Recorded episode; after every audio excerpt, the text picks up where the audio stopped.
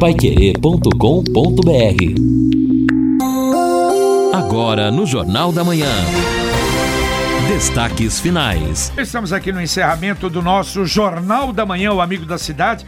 Eu, na abertura do jornal, dessa, dessa parte final, mandar um abraço, um abraço para o doutor Alberto de Paula Machado, doutor Eduardo, que hoje recebem amigos, recebem clientes num novo local do, do, de advocacia. Eles já têm lá na, em cima do Banco do Brasil e agora estão numa belo prédio aqui na Avenida Ayrton Senna. Um abraço a eles. Aliás, é um escritório realmente fantástico, extraordinário e de um profissionalismo é, exemplar. E também mandar um abraço pro Fernando Madureira. E obrigado pelo convite. Festa em comemoração aos 25 anos, jubileu de prata da Academia Madureira Taekwondo uh, ah, 50 anos do grão-mestre Fernando Madureira. Motivos dignos de grande comemoração. Você não pode ficar de fora, tá aí o convite. Muito obrigado. Será no próximo dia 27. Um abraço ao Fernando Madureira. Muito obrigado pelo convite. O ouvinte aqui não mandou o nome, não, mas mandou as fotos, né? Barro escorrendo pela Faria Lima e ele pede atenção especialmente dos motociclistas. Tem barro e lama escorrendo em razão da obra e da chuva também destes dias e de agora a pouco dá uma pancada boa. É, e choveu um pouquinho. Imagine, é. ó, Faria Lima, a Mintas e Barros ali na, na, na, região do Zerão, a parte aqui do Monte Castelo. Lagoa Dourada. O, Lagoa Dourada, a 23 de, de, de ali na, no, no, no, João 23. No cemitério João, João 23. 23 oh, todos problemas desagradáveis, né? De empresas que, lamentavelmente, não são aquelas que a, que a gente gostaria de ter trabalhando em Londrina. Olha, paciência. Edson, e a paciência de alguns até se esgota, né? Outro dia eu conversei com um amigo meu que ele acha até que já caberia. Se não houve multa, por que não houve multa contra estas empresas? Quer dizer, daqui a pouco o agente público pode ser responsabilizado, né? Porque ele precisa tomar uma atitude. Olha, a respeito disso até, ontem o Lino até que chamava atenção, um amigo falava para ele, o doutor Zé Pedro da Rocha Neto, ele fez uma publicação na coluna social do Oswaldo Militão. Eu vou até ler, interessante isso aqui. E eu acho, olha, especialmente aí a Secretaria de Gestão, infelizmente, ó, de obras é muito mole. Então a Secretaria de Gestão tinha que tomar uma atitude mais firme. Olha o que diz o doutor Zé Pedro da Rocha Neto, a experiência que tem a regional, que fez, e aliás, aliás, fez de maneira brilhante a reforma do Cine Teatro Opa. Ouro Verde, que foi uma coisa maravilhosa. Olha o que ele diz. A imprensa tem noticiado uma série de obras públicas em Londrina e eh, no Paraná e em outros estados que estão paralisadas ou atrasadas. O engenheiro José Pedro da Rocha Neto, com 55 anos de experiência em obras públicas, fez algumas considerações sobre os motivos que fazem fazem esses problemas se repetirem. Ele diz que o poder público tem muita dificuldade para elaborar um bom projeto bem detalhado, permitindo uma boa discriminação dos serviços envolvidos, suas quantidades, preços unitários e totais. Tudo com o objetivo de obter uma boa licitação e, por consequência, uma fiscalização da obra com melhor qualidade. O engenheiro também esclarece que o poder público elabora os projetos, mas não faz a licitação logo em sequência.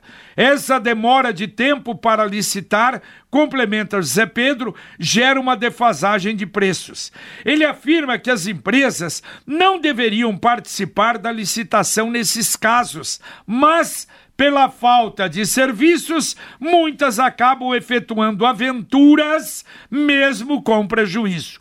Outro problema, Renata, relata José Pedro da Rocha Neto, as concorrências vencidas por microempresas que só poderiam realizar obras de até 2 milhões de reais, como prevê a legislação, mas em várias ocasiões são aceitas em licitações de valores bem maiores, acabam baixando os valores para obter a obra e depois não conseguem terminar o serviço contratado.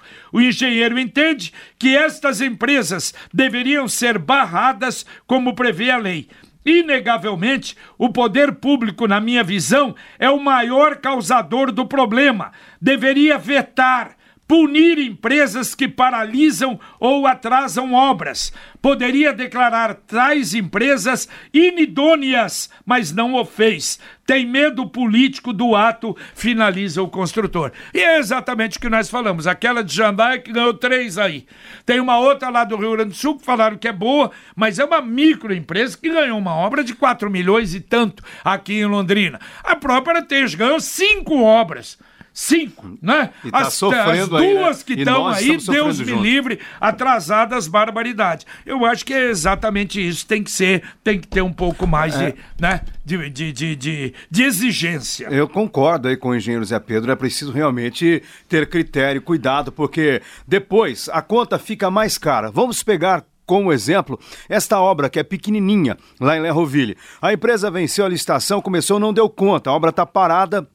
A população está sem o serviço adequado e vai ter que se aplicar mais dinheiro público, agora com uma carta convite, para tentar então concluir esta obra. Agora, JB, eu sinceramente entendo que está faltando, eu gostaria até, acho que até uma matéria para a gente fazer, se alguma empresa dessas aí que estão atrasadas realmente se foi multada nesse tempo todo, porque eu não sei, é Não, preciso tomar alguma coisa, atitude, e né? tornada idônea. Daqui a Ah. pouco ela está concorrendo a uma outra licitação Não, aí mas lógico. em outro local. É terrível. Vem de isso. novo.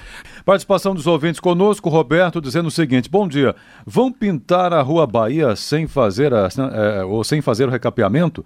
Sou o Roberto, passei lá agora de manhã, vi que estão fazendo aquele pontilhadinho para pintura. Será possível? Não Já fizeram acredito. isso uma vez lá no Parigô. Não, mas não acredito, mas não, mas hoje não dá mais. Ó, na Bahia, não dá mais, porque para passar na Bahia, ah, na Opa, pista do lado direito, ali tá, olha, é uma buraqueira só. É longitudinal?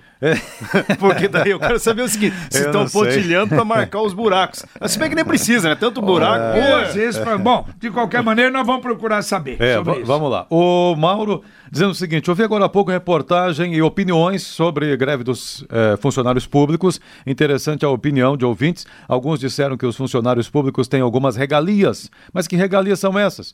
Regalia de não ter reposição há quase quatro anos, nem inflação, de não ter fundo de garantia nem seguro-desemprego. O governo estadual meteu a mão no dinheiro do Paraná Previdência, agora quer aumentar a alíquota de 11% para 14%. Protesta aqui o Mauro. E o ouvinte mandando um áudio aqui pro Jornal da Manhã da Pai Querer. Eu também, ô JB, gostaria de tirar o chapéu pro professor O- O- Oreovisto, milionário professor Oreovisto. Mas antes, ele tem que pagar os 5 milhões e meio de imposto que ele deve. É só entrar aí na lista dos políticos devedores, você vai ver. É o Adalberto aqui de Arapongas. É, o Adalberto faz uma lembrança importante porque quando houve a divulgação deste débito, não só dele, mas de outros eh, senadores e deputados lá pelo site Congresso em Foco, nós procuramos a assessoria do senador Oriovisto Guimarães. E aí a, a resposta veio, nós até registramos na época, volto a dizer aqui, já que o ouvinte lembrou disso. E aí está aqui a nota já falando sobre a, a situação do Oriovisto. Em nota à imprensa na época, esclarecemos, diz aqui a assessoria, que o senador Oriovisto aparece nesta relação da PGFN em uma dívida antiga que trata exclusivamente de atividades vinculadas às operações das sociedades empresariais do Grupo Positivo, do qual Oriovisto não faz mais parte desde 2012. Por ser considerada indevida, a dívida é objeto de uma discussão judicial. O débito, diz a assessoria, encontra-se com a exigibilidade suspensa em razão do aceite pela Fazenda Nacional da 5 milhões e 500 mil reais aproximadamente. Assim, a imputação de dívida pertence à sociedade empresarial que tem personalidade jurídica própria e que não pode ser confundida com a pessoa física. Em resumo, e tá brigando. Aliás, eu não esqueço isso, olha, eu fiquei até com uma vergonha na época. A Receita Federal, ela divulgou uma relação das empresas com dívida na Receita Federal de Londrina. Uma série de empresas. E nós demos a relação das empresas aqui. E numa delas, eu nem vou citar o nome aqui, mas de uma empresa exemplar. E o proprietário dessa empresa na época, meu amigo, me ligou, falou: JB, Você acha que eu deveria alguma coisa?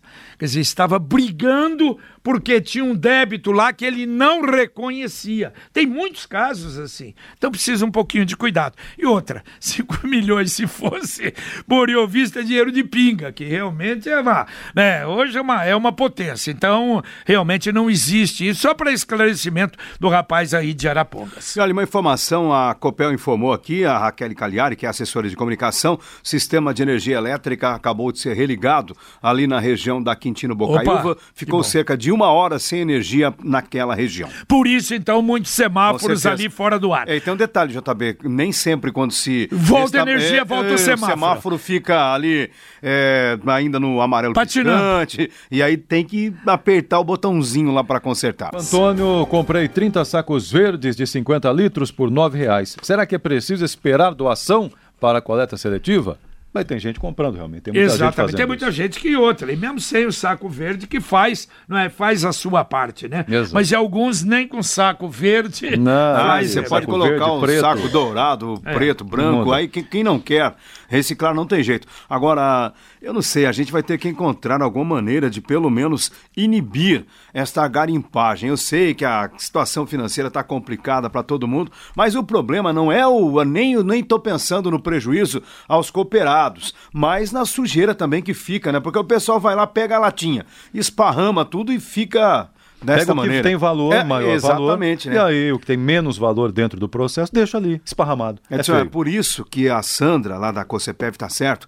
É preciso investir em educação, conscientização. É, ambiental. O Nereu, do Luiz de Sá, dizendo, JB, estão, sim, sinalizando a Bahia sem o recap. É mesmo? Tá dizendo que aqui, né? beleza. Que coisa, rapaz. Mas então, sabe, ó, dois aspectos. Primeiro, bom, claro, precisa sinalizar. Ela tá, a sinalização tá mal feita. Mas segundo, isso é sinal que vai demorar Mas o o, João recap falou- na, na, na Bahia. João Versosa Porque falou se que não tá fosse agora. para recapear logo, não seria, não é, não seria sinalizado. Agora, mas eu acho, sabe o que poderia fazer? Hum. Pelo menos um tapa-buraco mais decente na pista da direita. Um micro pavimento. Não, não, que micropavimento. Micropavimento não adianta ali, não aguenta. Ali é ônibus, ali é violento o movimento. Mas um tapa-buraco para melhorar um pouquinho. Porque é muito, olha, tá muito ruim a Bahia, é uma pena. Aí teria que fazer, JB, talvez no mínimo aquele recorte né, do asfalto para fazer. É, mas para fazer colocações. aquilo, acho que é capaz de sair, porque é Então, tanto né, buraco mas que teria é, que. É, aí que tá o é? negócio. É. E talvez a prefeitura esteja aí nesta dúvida shakespeariana. Eita. Ou faz o tapa-buracos. Ou arruma de uma vez, mas daí demora, então. Vamos então, passar uma tinta. Passa uma tinta aí pra ver Passa a como é que tinta fica. aí, sinaliza, faz a curva no buraco. O Fábio Dantas está. Esta obra parada indo para o Zerão é um crime ambiental. A quantidade de solo que vai para o lago é impressionante. Cadê a fiscalização? Diz aqui o Fábio. É, não, não, não tem. Aí realmente não tem. A fiscalização vê, é capaz do dono da obra lá, né, dizer, o, o- a empresa, não, mas não dá pra fazer, ó, não É, dá pra mas- pôr, vai ficar mais caro, porque já tá muito cara a obra, nós já estamos ganhando muito pouco. Manuel Oswaldo chamando direto da Metronorte. Daqui a pouquinho, Manuel Oswaldo se preparando lá da Metronorte. Ô, JB, eu falei do, do Beto Richa, falei do Lula, mas tem outro freguês aqui, viu? Ei. A justiça mandou bloquear 124 milhões de reais dos bens do ex-deputado federal Valdir Rossoni, do PSDB, e também do tal Ednê de Lourdes Ramon Viana. O pedido foi feito pelo Ministério Público do Paraná e acabou sendo acatado pela juíza Patrícia de Almeida Gomes Bergonese. A ação de improbidade administrativa envolve um esquema de contratação de funcionários fantasmas entre 92 e 2010 na Assembleia Legislativa do Paraná. Segundo o MP, havia funcionários que sequer sabiam que os nomes tinham sido usados no suposto esquema de desvio de dinheiro público. O advogado do Rossoni, o José Cid Campelo Filho, disse que irá se manifestar nos autos. É uma matéria do G1 que tentou contato com a defesa também da Ednê ou Ednê de Lourdes Ramon Viana. E a decisão ainda é passível de recurso. É, é uma festa, é uma Mas- grande festa. 124 milhões é grana pra Dedéu, hein? É, para eles não, para eles isso é pouco. O Marcos Zaminelli falando assim: quando, quando né, muitos deputados que estão hoje votaram para o governo usar o dinheiro da Previdência, alegaram que estava saudável e deu no que deu.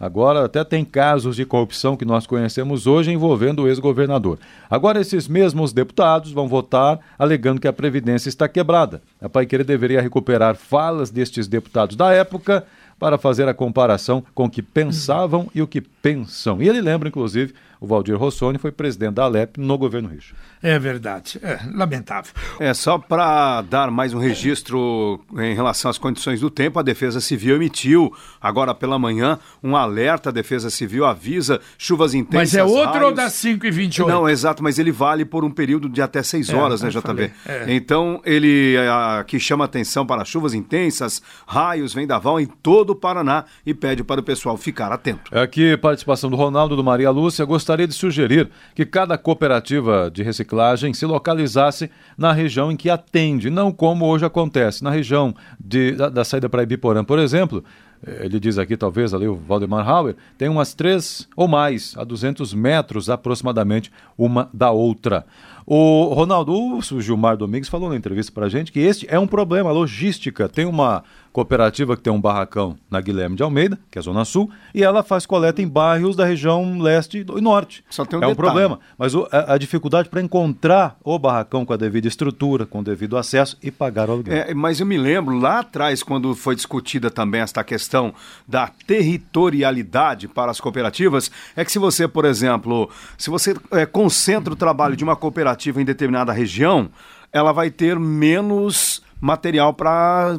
Evidentemente que uma região como o centro da cidade vai ter mais material a ser reciclado do que um bairro da Zona Sul. Por isso que todos deveriam ter Exatamente. uma educação ambiental e todo mundo, que todo mundo consome Olha, material esse, que seja reciclável. Né? Esse vai ser o assunto, nós vamos ouvir aqui o lado das cooperativas no sábado. E o ouvinte vai poder participar com sugestão, com indagação, problema de lugares onde não tem, né? Não tem passado a reciclagem e as dificuldades que eles estão encontrando. Lembrando então que sexta-feira, dia 29, em razão da Black Friday, o comércio de Londrina já tem horário especial, fica aberto até às nove da noite. Muito bem. E o senhor Carlos Camargo está de volta depois de uns dias aí de licença para o nosso Conexão Pai Querer que começa daqui a pouquinho. E um dos assuntos a gente já fala daqui a pouco ao vivo, Neto Almeida falando direto da prefeitura a respeito do mutirão de LED rural. Essa informação para a zona rural, iluminação de LED para todas as sedes de todos os distritos e patrimônios de Londrina, que é uma antiga reivindicação. Bom dia, Camargo. Bom dia, JB, bom dia a todos. Saúde promete colocar mais um médico na UBS de Guaravera após a morte de um homem lá. E a reclamação já era grave dos moradores, já eram tantas e agora resolveram dar uma ajeitada. Homem é preso por estupro contra a filha de 7 anos na zona norte da cidade.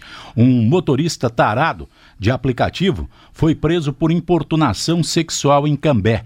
Gás de cozinha fica mais caro de novo. Muro do cemitério São Pedro vai ganhar fotos da história de Londrina. Vai Perfeito. ficar bonito. Vai, ficar, dar, vai é, dar uma melhorada. É, é um trabalho do Cubo, né? É, é um, um, trabalho ali que vai ser Carlos Cubo, Carlos né? Cubo. Carlos artista Cubo, plástico. artista plástico. É, diz que vai ficar realmente muito bom aqui do lado da professor João Cândido. E os professores da Unicesumar vão falar hoje também a respeito de um assunto muito importante que às vezes a pessoa tem não sabe que tem, que pode levar à morte, à cegueira e outros problemas mais. A tal da diabetes. Tudo então é bom isso. a pessoa ficar prestando atenção que essa doença é uma doença grave e nós vamos tratar desse assunto também aqui no Conexão. Tudo isso muito mais então no Conexão Pai Querer aqui para você. Valeu, Edson. Valeu, até mais. Valeu, Linão. Valeu. Só a última informação e hoje a gente não pode deixar de registrar, vamos falar depois mais, tem a segunda audiência do Plano de Mobilidade, 19 horas no auditório do Sindicato do Comércio Varejista, ali em frente à Câmara de Vereadores. Terminamos o nosso Jornal da Manhã, o Amigo da Cidade, aqui para você na Pai Querer 91,7. Vem aí o Conexão e nós voltamos, se Deus quiser, às 11:30 h 30 no Pai Querer Rádio Opinião. Um abraço. Paiquerê.com.br